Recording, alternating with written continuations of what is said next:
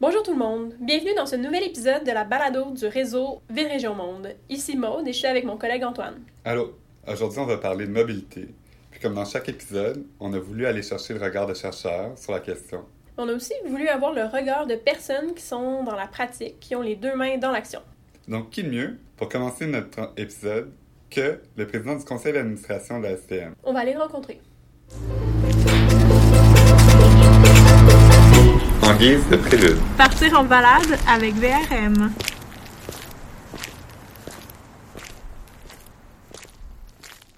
Donc on est avec euh, M. Philippe Schnob. Est-ce que vous pouvez commencer par vous présenter? Ben alors, je m'appelle Philippe Schnob, je suis président du conseil d'administration de la Société de transport de Montréal depuis novembre 2013, la fin novembre 2013, donc ça a fait quatre ans euh, tout récemment. Mon mandat a été renouvelé par la nouvelle administration, j'en suis très heureux. C'est une grande fierté d'être là, un grand privilège aussi d'être à ce poste-là parce que les enjeux sont énormes. Depuis votre entrée en fonction, ce serait quoi justement les grandes orientations, les priorités qui ont été mises, mises de l'avant euh, à la STM? Ce qui a beaucoup euh, marqué le premier mandat, puis qui va marquer le, la, suite du mandat à partir de maintenant, c'est l'orientation vers l'amélioration de l'expérience client. Mhm. Ça semble une vérité de la palisse. On devrait toujours penser au client dans, la, dans, nos activités, mais euh, je me suis rendu compte en arrivant, en, découvrant la, bête, qu'on avait beaucoup misé dans les années passées sur la performance. Mhm. La STM avait gagné le prix euh, la meilleure société de transport en Amérique du Nord. Quand on regardait tous les critères qui étaient associés à ce prix-là, c'était des critères de performance. Donc, on était une excellente société de transport en termes euh, de rapport qualité-prix et, tout ça. Mais on se rendait compte que certaines de ces décisions-là qui menaient à une bonne performance euh, en termes d'organisation pouvaient avoir des impacts euh, plus ou moins positifs pour les clients. Alors, on s'est dit maintenant, dans notre nouvelle orientation stratégique, on a un nouveau plan stratégique, on demeure aussi, euh, on garde l'objectif d'avoir une bonne performance, mais on veut être une bonne entreprise de transport d'individus, pas simplement une bonne entreprise de transport. Depuis un an et demi, chaque résolution qui est soumise au Conseil doit comporter une ligne où on nous dit en quoi cette euh, résolution-là, cette recommandation-là améliore l'expérience client. C'est nouveau, ça ne se faisait pas avant, c'était toujours un peu présent dans l'esprit, mais on se dit maintenant qu'il faut l'écrire, maintenant qu'il faut le formaliser. Ça nous assure que la réflexion a bel et bien été faite. Et c'est ce qui est essentiel pour nous. On transporte des gens. on ne transporte pas des boîtes, on transporte des gens. Donc, il faut penser aux gens. Ce que j'entends, c'est que vous placez le client au centre de votre réflexion. Mais quand on parle euh, du virage stratégique que vous avez euh, opéré, est-ce que ça se traduit nécessairement par des déplacements plus rapides ou l'expérience client, c'est d'autres choses aussi que des, déplacements rapides, des temps d'attente moins longs? Ben, c'est l'ensemble du parcours. ça commence par la planification du parcours, euh, l'acquisition du titre. Donc, c'est ça commence à la maison pour moi, mhm. l'expérience client. Et avec les nouveaux outils qu'on a depuis quelques mois qui s'appellent euh, e-bus, qui nous permettent de savoir en temps réel dans combien de temps passe le bus, ben, ça, c'est un outil qui nous permet d'améliorer l'expérience client parce qu'à la maison, ben, avant de sortir, on regarde en combien de temps passe le bus. Oui, il y a des bus en retard, mais si on est capable de planifier, c'est de se dire, OK, ben, si le bus passe dans 10 minutes, j'ai le temps de faire autre chose avant de sortir, plutôt que d'attendre 10 minutes au coin de la rue quand il fait moins 25. Euh, j'améliore mon expérience mhm. client. Ça, au bout du compte, le bus est toujours en retard, mais au moins, j'ai pu planifier, j'ai pu organiser mon, mon trajet idéalement, les bus ne devraient pas être en retard, mais là, ça, ça prend d'autres des initiatives différentes. Alors, ça commence à la maison. L'acquisition du titre, il est possible maintenant d'acquérir le titre euh, à la maison avec euh, un outil qu'on a lancé il y a deux ans, qui n'est pas l'outil idéal parce qu'on on doit utiliser un ordinateur, un port USB, je le reconnais, mais c'est une première étape vers une acquisition d'un titre qui serait euh, numérique, par exemple. Mais ça part de là, ça part de la maison. Ensuite, il y a le déplacement. Le déplacement, que ce soit en bus ou en métro. Dans le métro, l'amélioration de l'expérience passe par une meilleure fréquence, passe aussi, et c'est euh, pour moi, c'est important par les réseaux cellulaires.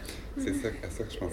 il y a plusieurs années, avant 2014, parce que c'est en 2014 qu'on a commencé, 2013-2014, on prenait le métro et vous vous rappelez, on disait aux gens, je ne peux pas te parler, je suis dans le métro, ou ça va, couper, ou euh, j'ai manqué ton appel, j'étais dans le métro. C'était une très belle excuse euh, Et là, maintenant, on ne peut plus l'utiliser parce qu'on ne peut plus dire, je m'excuse, j'ai manqué ton...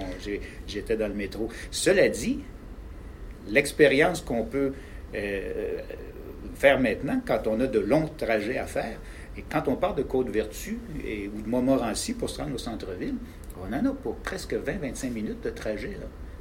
Et c'est 20-25 minutes qu'on peut utiliser de façon utile pour faire avancer sa journée. Avant, le trajet dans le métro, c'était du temps perdu. Maintenant, c'est du temps gagné. Parce que ce qu'on peut faire dans le métro, on ne peut pas le faire en auto. Mm-hmm. Carrément, on ne peut pas texter. En tout cas, on ne devrait pas texter en auto.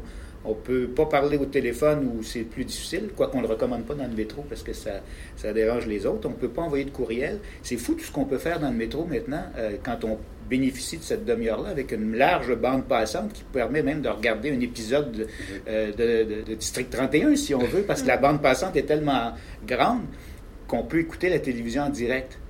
Euh, donc, c'est extraordinaire. Et ça, je le fais valoir de plus en plus en disant c'est du temps gagné dans votre journée. Vous ne vous rendez pas compte, mais les gens en auto, vous ne pouvez pas faire ça. Euh, c'est dans le métro. Dans le bus, c'est les nouveaux bus avec l'air climatisé. Pendant des années, les gens nous disaient pourquoi il n'y a pas d'air climatisé dans les bus? Bon, c'est parce que c'était des bus diesel.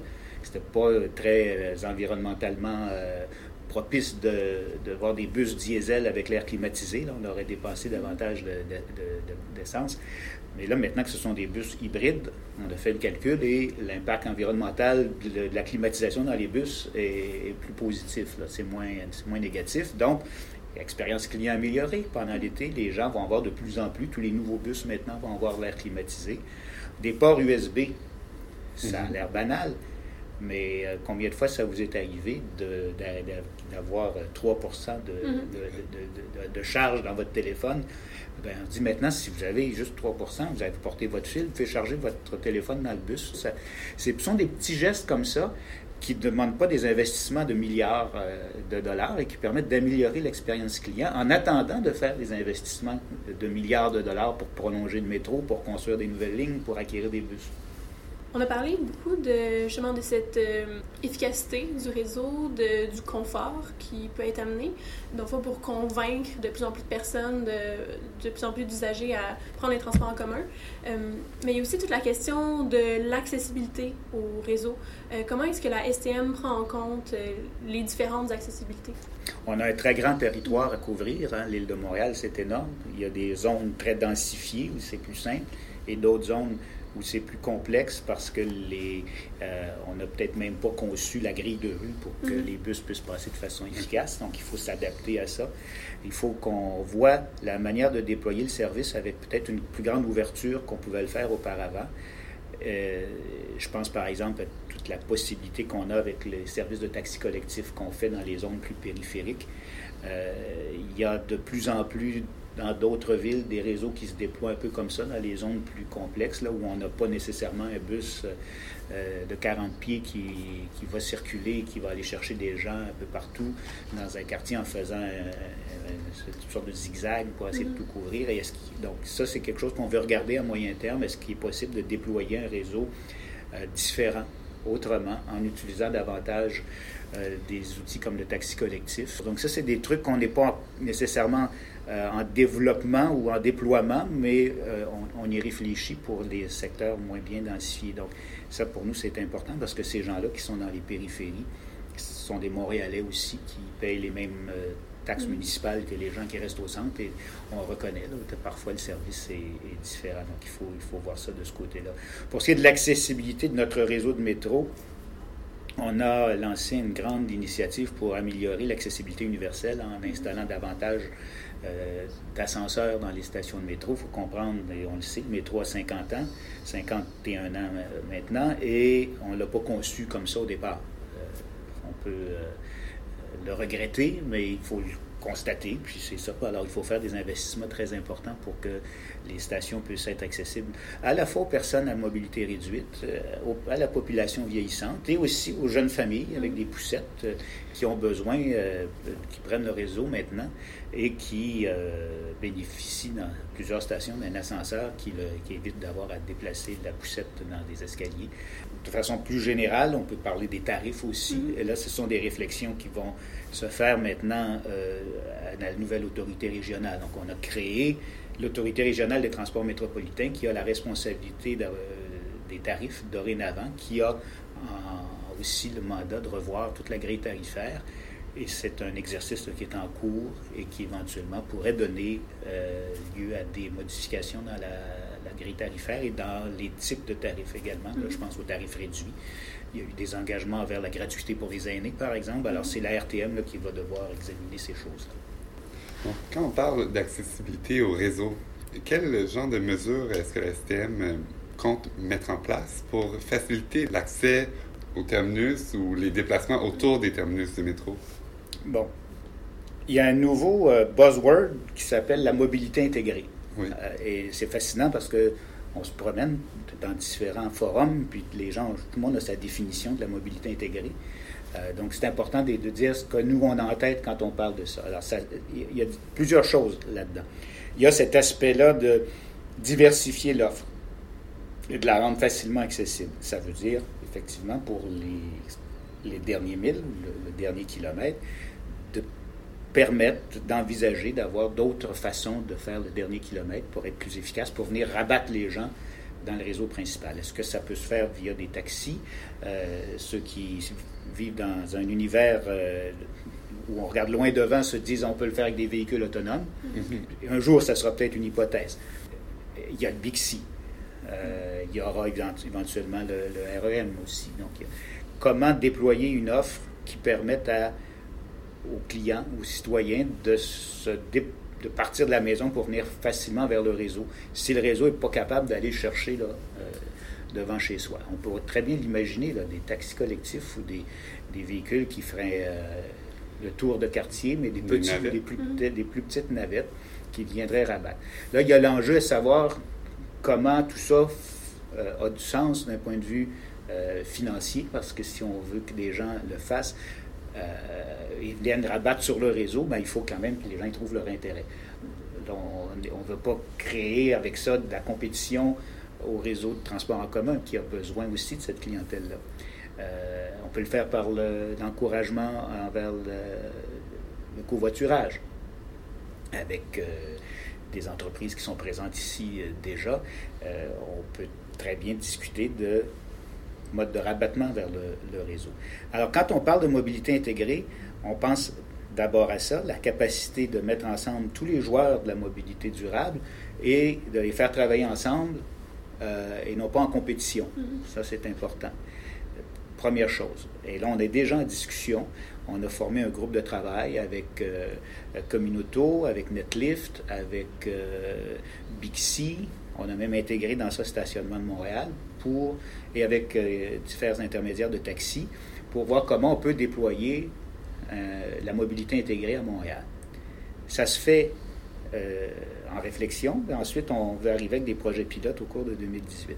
L'autre aspect de la mobilité intégrée, c'est la capacité des clients d'avoir accès facilement à cette offre-là. Alors là, on s'est assuré que notre système actuel pouvait évoluer et que notre carte opus pouvait devenir non pas un outil de paiement, mais un outil d'identification. Donc, que ce soit la puce sur la carte, que ce soit la puce dans le téléphone éventuellement, on voudrait créer euh, un compte client au sein duquel euh, toutes les entreprises de mobilité intégrée euh, seraient des parties prenantes et qu'on aurait un compte qui nous donnerait accès à l'ensemble des modes, mais en utilisant la puce du téléphone ou la puce de la carte comme identifiant. Un peu comme quand on prend un Bixi. Quand on prend un Bixi, ça ne sert que d'identifiant. Quand mhm. on ouvre la porte d'une communauté avec notre carte opus, ça ne sert que d'identifiant. Alors là, il faut développer un système qui fait que cet identifiant-là est lié à un compte et euh, que le compte est lié à l'ensemble des autres joueurs. Ça a l'air simple comme ça, mais il y a des enjeux technologiques qui sont liés à ça et des enjeux aussi de plan d'affaires parce que si on veut intégrer tout le monde et qu'il y ait un seul euh, forfait mensuel, par exemple, ben, il faut que tout le monde y trouve son compte. Alors, on est en train de travailler là-dessus. C'est la prochaine étape de la mobilité intégrée. Pour moi, la carte ou le téléphone nous donnerait accès au, euh, métro, au bus, à Bixi, à Communauto, au train de banlieue, euh, au REM, et pourquoi pas à Stationnement de Montréal aussi. On doit travailler ensemble.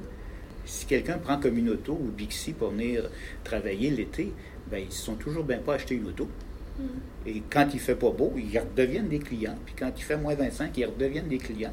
Alors, il faut travailler ensemble pour développer la mobilité durable et aussi, je crois, développer un indicateur de mobilité durable. Parce que là, on calcule les performances de la STM ou des autres réseaux en fonction de l'achalandage à certains égards. Et si ça va bien dans, si Bixi a une saison extraordinaire comme l'été dernier, parce qu'on a eu un été magnifique qui a fait beau, ben ça, vient quand même jouer au détriment de, euh, de l'achalandage de la STM. Mais si on a une vision globale et qu'on a un indicateur de mobilité durable et qu'on on regarde combien de gens sont dans la mobilité durable plutôt que dans un mode et dans l'autre euh, individuellement, ben là, on va voir qu'on fait des progrès. Alors, tout cet outil-là, ce compte client, c'est l'outil de base qui nous permet d'arriver éventuellement à ça. Et on n'est pas en train de réfléchir à ça pour dans, en 2032. On est en train de mettre les joueurs ensemble pour être capable euh, d'arriver avec des projets pilotes en 2018.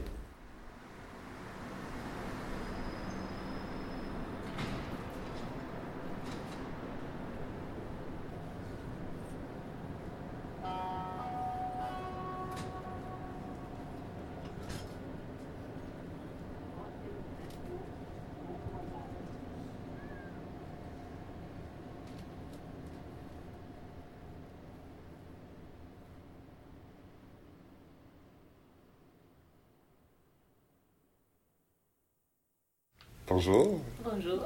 On est avec euh, Paola euh, Negran de l'Université de Montréal. Merci d'être venu nous rencontrer. Merci de l'invitation. Avant de commencer, est-ce que vous pouvez vous présenter et présenter brièvement vos travaux, vos intérêts de recherche? Donc, euh, oui, Paola Negron, professeure à l'École d'urbanisme et architecture de paysage de l'Université de Montréal. je travaille sur les questions de mobilité, d'accessibilité dans la ville. J'ai une formation en architecture, en urbanisme et en aménagement du territoire. Mes recherches actuelles portent sur euh, la mobilité au quotidien des personnes âgées, surtout en dehors des territoires, des quartiers centraux, dans les territoires de banlieue, dans les villes moyennes au Québec et plus récemment euh, aussi au Mexique. Est-ce que vous pouvez nous dire de quelle façon est-ce que vous abordez la mobilité dans vos recherches? Est-ce que vous auriez une courte définition à nous, à nous donner? Oui, donc euh, souvent la mobilité est abordée du point de vue du déplacement. Donc on parlera de mobilité et on va associer ça à ce que euh, dans le jargon on appelle la mobilité quotidienne. Mais moi je m'intéresse davantage à la mobilité comme un potentiel d'échange. C'est-à-dire la mobilité qui est vue euh, comme une possibilité, comme un déplacement qui peut être fait ou ne pas être fait selon les projets des gens. L'objectif d'augmenter la mobilité en soi n'est pas un bon objectif. L'objectif, c'est d'augmenter le choix de mobilité des individus, le potentiel, le choix du mode, le choix du moment de me déplacer, le choix de où je me déplace. Donc, moi, j'analyse la mobilité de ce point de vue-là, aussi en lien avec l'accès au territoire et aux activités. Et puis, c'est quoi les données qui sont utilisées pour faire des études de mobilité? Est-ce que c'est plutôt des observations, une analyse des données quantitatives ou est-ce qu'on va sonder la population? On peut partir des données euh, d'observation de mobilité euh, réelle, de mobilité quotidienne. Souvent, on va partir des données des enquêtes origine-destination, par exemple. Euh, mais mhm. le problème de ces enquêtes-là, ben, la limite de ces enquêtes, c'est que les données qu'on a, c'est la mobilité observée. Si une personne ne se déplace pas, la seule chose que je sais, c'est qu'elle ne se déplace pas. Je ne sais pas pourquoi elle ne s'est pas déplacée. Euh, et donc, si on s'intéresse au potentiel de mobilité, on s'intéresse aussi aux raisons qui font que les gens se déplacent et aux choses qui font que les gens ne se déplacent pas. Donc on va aussi faire appel beaucoup à des entretiens auprès des gens, euh, les, groupes de population auxquels on s'intéresse. Donc le regard n'est pas sur des grands territoires, mais sur des territoires plus petits. Mhm. Euh, ça va être à l'échelle des quartiers, ça va être à l'échelle de populations ciblées, par exemple, les personnes, les personnes très âgées, les personnes en perte de mobilité dans des territoires spécifiques. Donc on part des grandes enquêtes, mais on fait des études plus ciblées avec des entretiens euh, semi-dirigés, des groupes de discussion.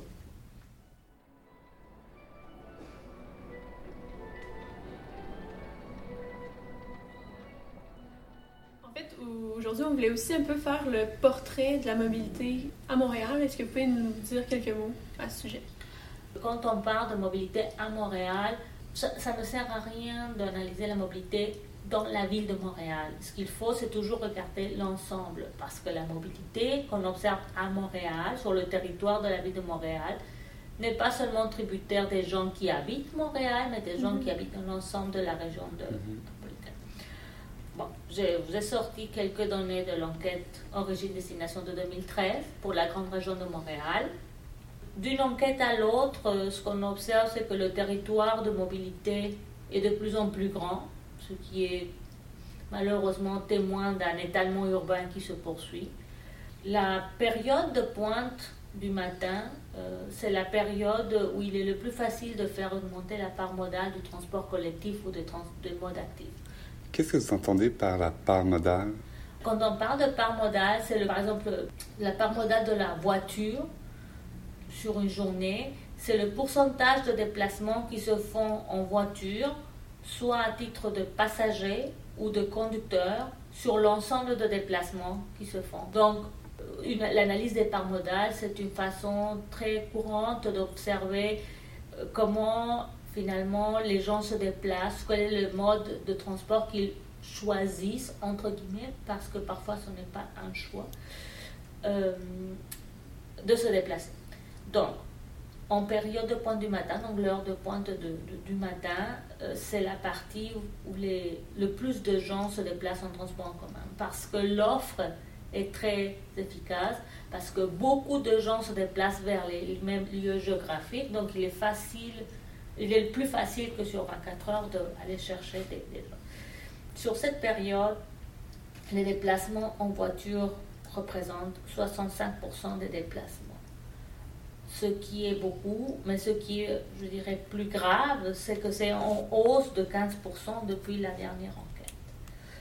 Les déplacements en transport collectif ou en bimodal, c'est-à-dire une partie faite en transport collectif et une partie faite en voiture, par exemple quand je me rends en voiture au train de banlieue, ça c'est 23%. C'est une hausse de 10%. Et les transports actifs, quand même, représentent un petit peu moins que 10%. ce, ce, qui, ce qui est quand même assez intéressant.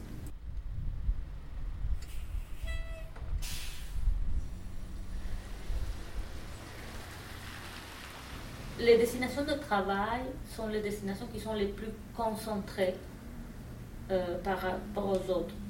Il faut dire que les déplacements pour le travail représentent seulement 49% des déplacements. Donc c'est même pas la moitié. Le reste des déplacements, c'est des déplacements de magasinage, de loisirs, visites, etc. Les destinations de travail, à 19%, sont concentrées au centre-ville de Montréal. Mmh. Ah oui, seulement 19%. Seulement 19%.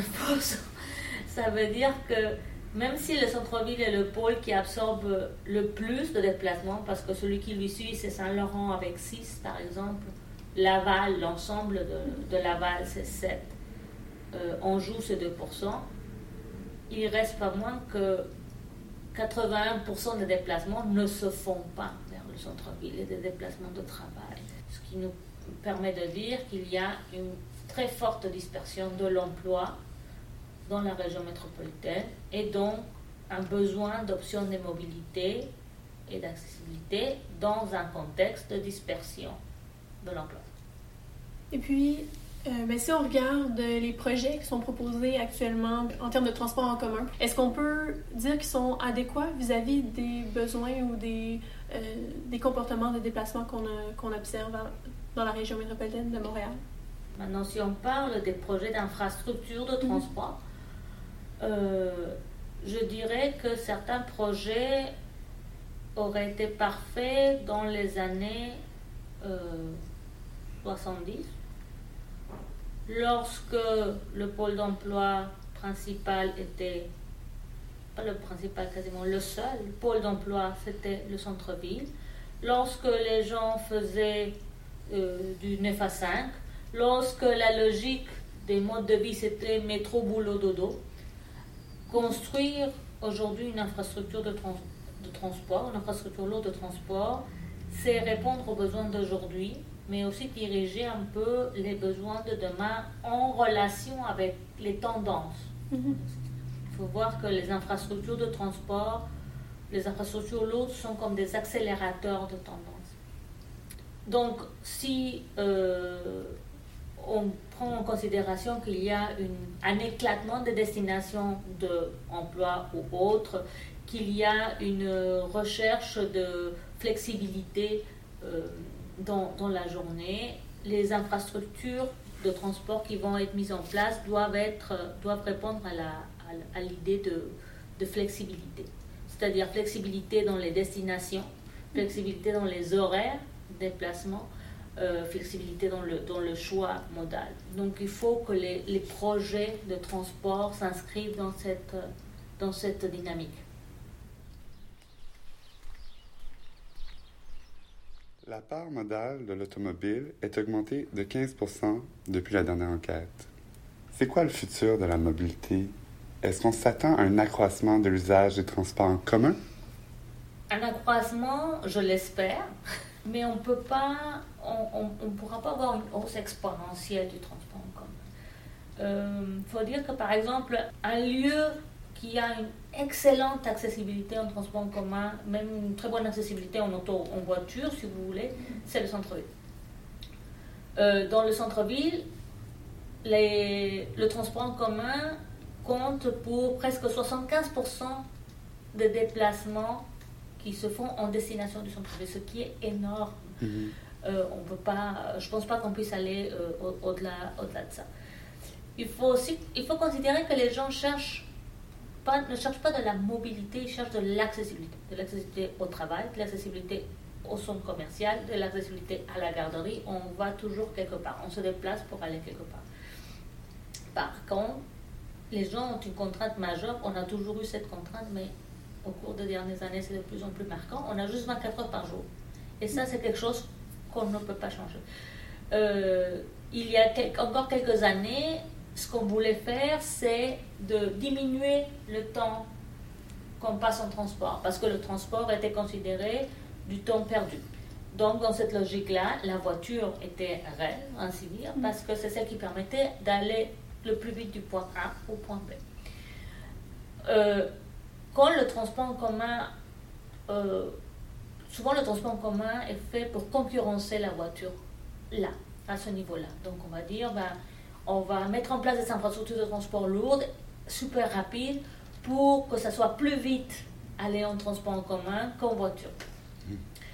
Euh, ce qui peut être fait, mais ce qui fonctionne aussi seulement si les gens ne font que aller au travail. Les gens font beaucoup d'autres choses à part aller au travail.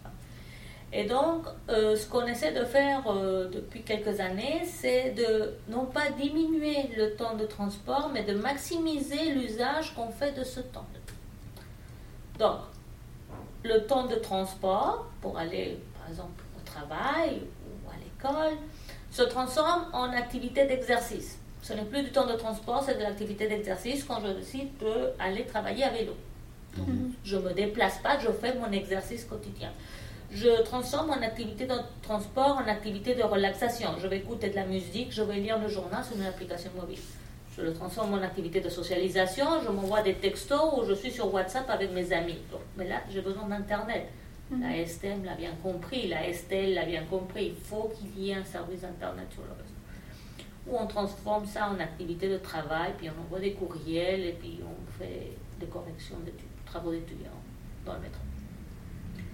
Euh, comme on a compris ça, on a aussi observé un retard dans le passage du permis de conduire chez les jeunes. Les jeunes en âge de conduire préfèrent avoir plutôt un téléphone intelligent et l'abonnement qui va avec une voiture. Donc, on choisit quelle mobilité, quel potentiel de mobilité développer. On choisit de développer le son potentiel de mobilité virtuelle plutôt que son potentiel de mobilité physique. C'est un choix. Donc, je pense qu'il faut tenir compte de cette réalité et en tenant compte de cette réalité, on va être en mesure de diminuer la part modale de l'automobile en solo. Parce que c'est de ça qu'il s'agit, c'est de diminuer la, la part de l'auto solo, pas la part de l'auto dans l'absolu. Et l'enjeu du dernier kilomètre, c'est souvent, souvent ça, c'est-à-dire, je, quand je déplace les gens dans des modes lourds, il est facile de déplacer des gens le long de certains axes. Mais à un moment donné, il faut comme, faire le dernier kilomètre entre la station de métro, la station de train et mhm. la destination finale. Et c'est pour cette destination finale que des modes de type euh, navette autonome, de vélos en libre-service, des voitures en libre-service seraient extrêmement efficaces pour faire le, dernier petit bout finalement sur lequel le transport en commun n'est pas efficace euh, parce qu'il y a une multitude de, de destinations possibles.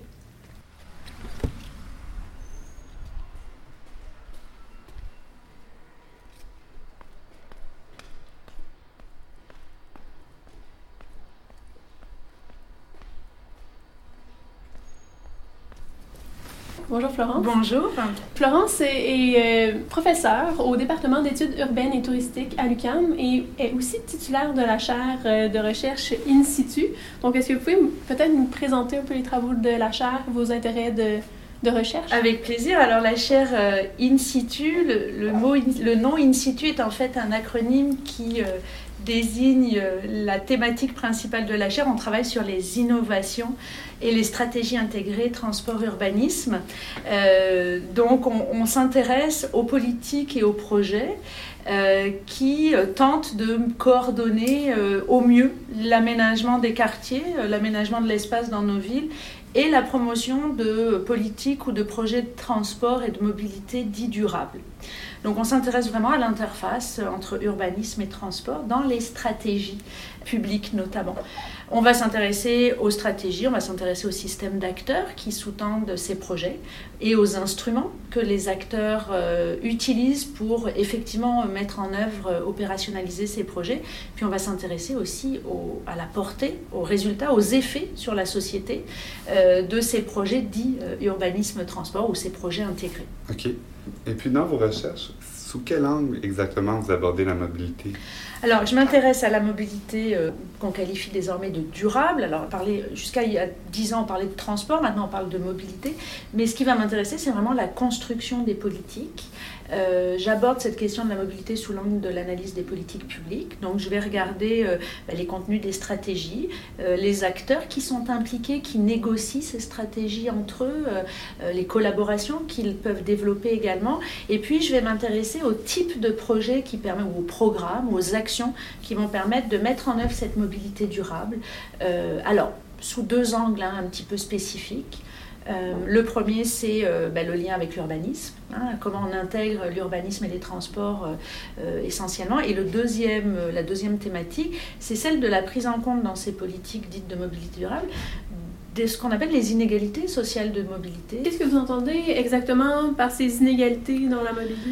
Alors, dans une population métropolitaine, dans une population urbaine, il y a des très très fortes euh, différences entre les capacités des individus à se déplacer. Euh, on n'est pas tout à fait doté des mêmes euh, compétences, des mêmes connaissances, on n'a pas tout à fait les mêmes capacités physiques aussi à, se déplacer et on n'a pas les mêmes ressources économiques. Donc en fait, il peut y avoir des différences assez fortes entre la capacité des gens à accéder à leur emploi, à prendre des transports, à détenir une automobile par exemple. Et ce qui va m'intéresser, c'est comment au sein des politique dite de mobilité durable, on comprend ces enjeux-là, comment on les documente, euh, est-ce qu'on les intègre euh, aux stratégies, comment on répond à ces inégalités, comment on les compense ou pas. évidemment, aussi comment ça rentre peut-être en concurrence avec d'autres enjeux, des enjeux économiques, des enjeux environnementaux, parce que c'est loin d'être très facile à concilier. Hein. la mobilité durable, c'est beaucoup d'enjeux qui sont parfois même en contradiction euh, les uns envers les autres. Au regard de vos recherches, quel constat est-ce que vous pouvez tracer de la mobilité à Montréal? Alors, comme je m'intéresse, disons, disons, aux politiques, je peux dresser des constats sur les enjeux. On a aujourd'hui des enjeux qui sont très très bien identifiés d'ailleurs par les acteurs publics. L'enjeu, le principal, c'est celui de la dépendance à l'automobile. Hein. On a une ville qui s'est, une métropole qui s'est constituée depuis plus de 50 ans avec l'automobile, à l'image des villes nord-américaines de même taille, je dirais. Et euh, donc on a des problèmes de congestion, de pollution, de temps perdu, euh, d'impact sur la santé, sur l'environnement. Donc euh, ces enjeux-là sont quand même très bien compris aujourd'hui par les acteurs publics du transport et de l'aménagement. et puis on a aussi des stratégies qui commence à évoluer euh, pour euh, résoudre ces enjeux-là. On est dans une période un petit peu nouvelle, de, me semble-t-il, de transition euh, sur les stratégies. On parle de plus en plus de, de transport collectif, bien entendu, de nouveaux réseau de transport collectif.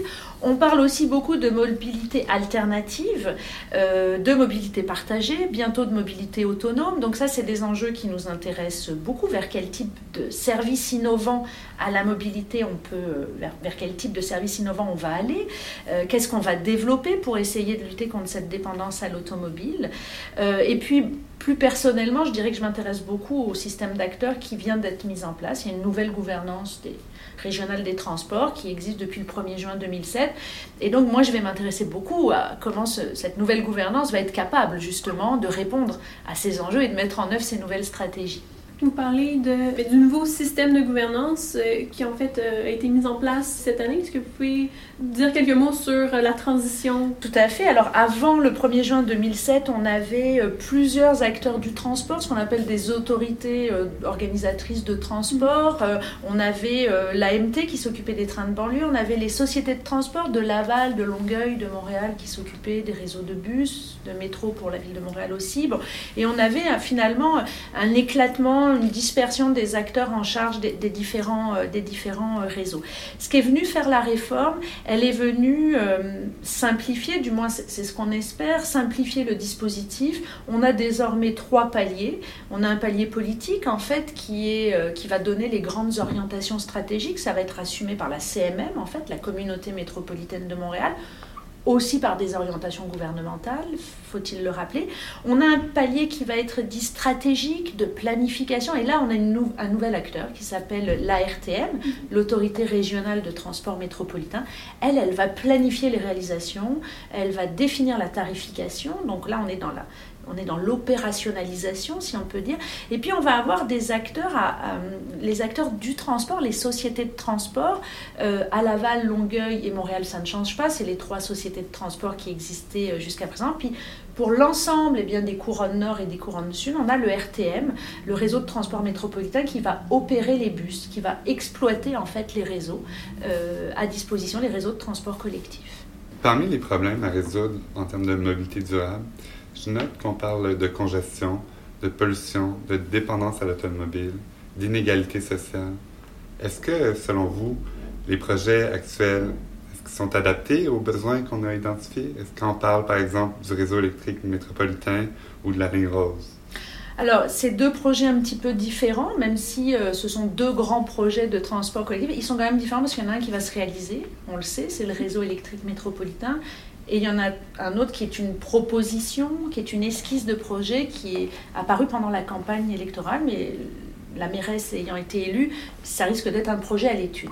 Alors si j'en reviens au réseau électrique métropolitain, on a un réseau euh, qui propose en fait euh, un nouveau mode de transport automatique, euh, relativement performant, flexible, etc., qui va venir se substituer à des lignes de bus qui préexistaient, à une ligne de train de banlieue. On a cinq branches dans ce, dans ce réseau mais c'est un réseau finalement de transport euh, assez innovant, mais qui, va, qui, ne va pas venir concurrencer très fortement l'automobile. Si on regarde l'enjeu de la dépendance à l'automobile, ça ne va pas être la solution la plus efficace parce qu'on sait avec les études d'achalandage euh, que simplement 10% des futurs utilisateurs du REM seront des anciens automobilistes. Alors on prévoit 180 000 passagers par jour à l'ouverture à peu près. Si c'est 10%, on parle donc de 18 000 automobilistes qui ne seraient plus des automobilistes, mais des utilisateurs du REM. Alors qu'en fait, aujourd'hui, quotidiennement, euh, il y a à peu près 6,6 millions de déplacements qui sont réalisés en automobile. Alors on voit bien qu'on n'est pas à cette échelle-là. Par Mhm. contre, on est certainement dans une perspective d'améliorer le transport collectif. Hein, on, on substitue un nouveau mode à des modes peut-être plus euh, moins efficaces. Donc on améliore certainement euh, en partie le transport collectif. Pour la dépendance à l'automobile, c'est moins sûr. hein, on est beaucoup moins euh, sur cette euh, cible-là. Le métro, la ligne rose, c'est un projet qui est une esquisse de projet, c'est-à-dire qu'on n'a pas encore les études détaillées pour bien évaluer ce projet-là. Je dirais qu'il est quand même, euh, quand il est apparu, il est apparu de manière assez intéressante parce que là, on avait une candidate à la mairie et on a actuellement une mairesse qui veut concilier la mobilité durable et les enjeux sociaux de la mobilité, puisqu'elle propose que cette ligne aille desservir des populations dont on sait qu'elles sont défavorisées économiquement, socialement. On parle notamment de Montréal-Nord. Donc ça, c'est vraiment intéressant comme perspective. C'est nouveau. hein, ça reste assez innovant dans le discours politique. Par contre, il faudra s'assurer autour d'un projet de ce type-là euh, que les besoins de déplacement de ces populations-là, par exemple des populations de Montréal-Nord, euh, soient effectivement euh, satisfaits par une ligne de métro qui va vers le centre-ville. Il se pourrait très bien que ces populations-là aient besoin de se déplacer vers des lieux d'emploi qui soient en dehors du centre-ville, qui soient vers l'ouest, vers l'est, euh, vers Saint-Laurent par exemple, hein, des pôles d'emploi Mhm. dont on sait qu'ils sont relativement générateurs de déplacement. Donc il faudra s'assurer que euh, les besoins des populations, les besoins sociaux notamment des populations, sont effectivement couverts par cette ligne rose. On ne peut pas tout à fait l'estimer à l'heure actuelle de- du projet tel qu'il est esquissé parce que ça va demander des études très approfondies qu'on n'a pas encore réalisées.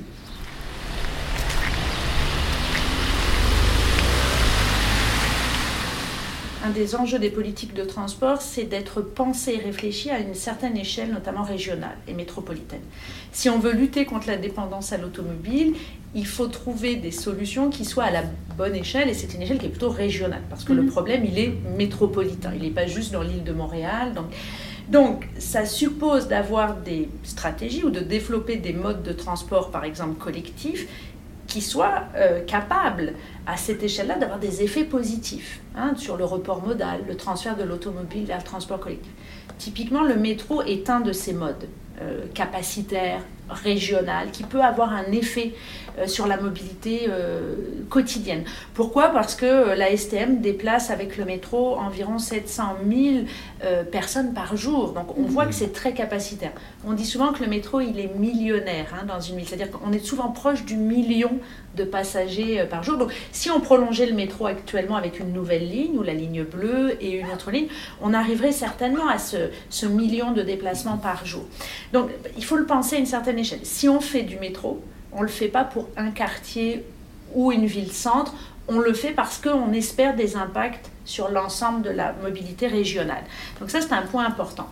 Pourquoi? Parce que les dernières enquêtes sur la mobilité, qui ont lieu tous les cinq ans, nous montrent quelque chose la fois euh, d'assez banal dans les villes américaines, mais qui est un peu inquiétant, c'est que euh, notre dépendance à l'automobile ne cesse de se renforcer année après année, bien que l'utilisation du transport collectif ne cesse d'augmenter. C'est-à-dire qu'il y en a un qui augmente plus vite que l'autre. hein, et on, on a recours toujours plus à l'automobile, il y a toujours plus d'autos sur la route et les parts de marché euh, sont quand même très importantes. Donc il faut, pour combattre la dépendance à l'automobile, avoir des modes de transport alternatifs très efficaces, très concurrentiels. Donc le métro euh, se présente comme un mode con- concurrentiel.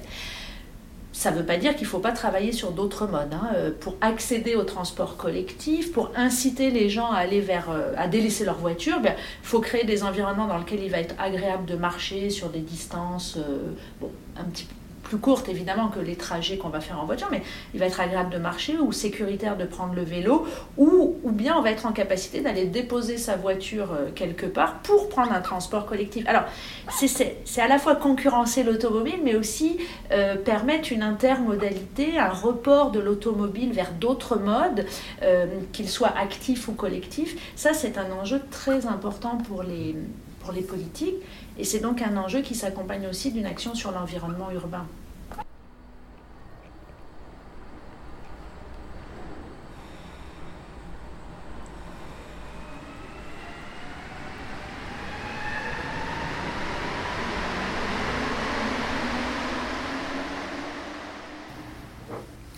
Dans l'épisode d'aujourd'hui, on a parlé avec euh, M. Schnob de l'expérience client puis de la place que ça prend dans les orientations de la CM.